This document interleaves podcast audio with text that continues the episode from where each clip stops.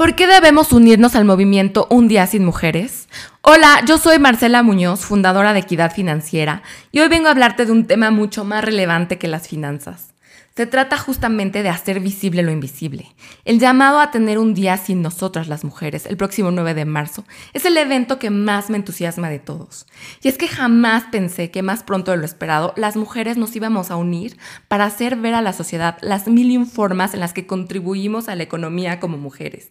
Desafortunadamente, en un mundo que malentiende los usos del dinero y el valor de las personas, se tiene que llegar a este tipo de llamadas de atención para destacar todas nuestras aportaciones. Desde el momento en el que nacieron las ciencias económicas por un motivo que desconocemos, se dejó de contabilizar estadísticamente lo que se produce en el hogar, los cuidados que se requieren y toda clase de actividades y bienes que se producen en función del amor que las mujeres profesan hacia sus hogares, los hijos y sus maridos. De esta forma, no podría estar más de acuerdo en que la mejor manera de manifestarnos es deteniendo todo tipo de actividad económica con la que contribuimos al país, incluso cuando ésta no esté legítimamente reconocida en las cuentas nacionales.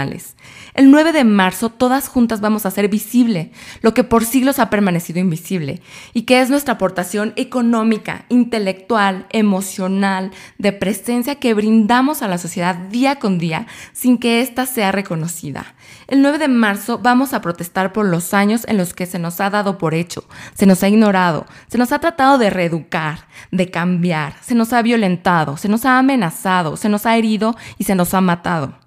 Porque en un sistema que solo ve el valor económico, las mujeres que no producen no son respetadas ni valoradas igual que los hombres, aun cuando son el fundamento de la sociedad y sin ellas muchos hombres no estarían en la posición en la que hoy se encuentran. Me parece maravilloso este movimiento, porque ya existe un antecedente exitoso en el mundo. Se trata de Islandia, donde en octubre de 1975 las mujeres hicieron un paro total con un 90% de participación para justamente hacer visible lo que aportaban a la sociedad y a la economía. Cinco años después de dicho movimiento, Islandia tuvo a la, a la primera mujer presidente de Europa y a la primera jefa de Estado elegida democráticamente en el mundo.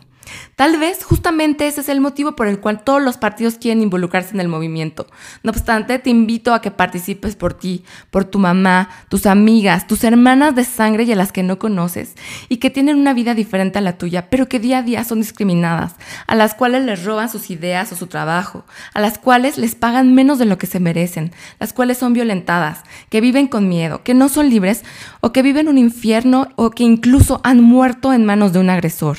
Esto no se trata de generar violencia, que sería súper entendible porque estamos furiosas con todo lo que nos han hecho y discriminado, sino que se trata de generar conciencia. No buscamos ofender a los hombres, queremos simplemente vivir tranquilas, que se nos reconozca y hacer equipo con aquellos hombres que quieran apoyarnos para generar una sociedad más equitativa, con igualdad de oportunidades y donde ambos podamos desarrollarnos con libertad. Una mujer violentada se marchita, no florece porque su atención está en preservar su vida más que en desarrollar todo su potencial. No te pierdas la oportunidad de participar en este movimiento si eres mujer y si eres hombre, apóyanos, te necesitamos para alcanzar nuestro ideal de una sociedad más equitativa.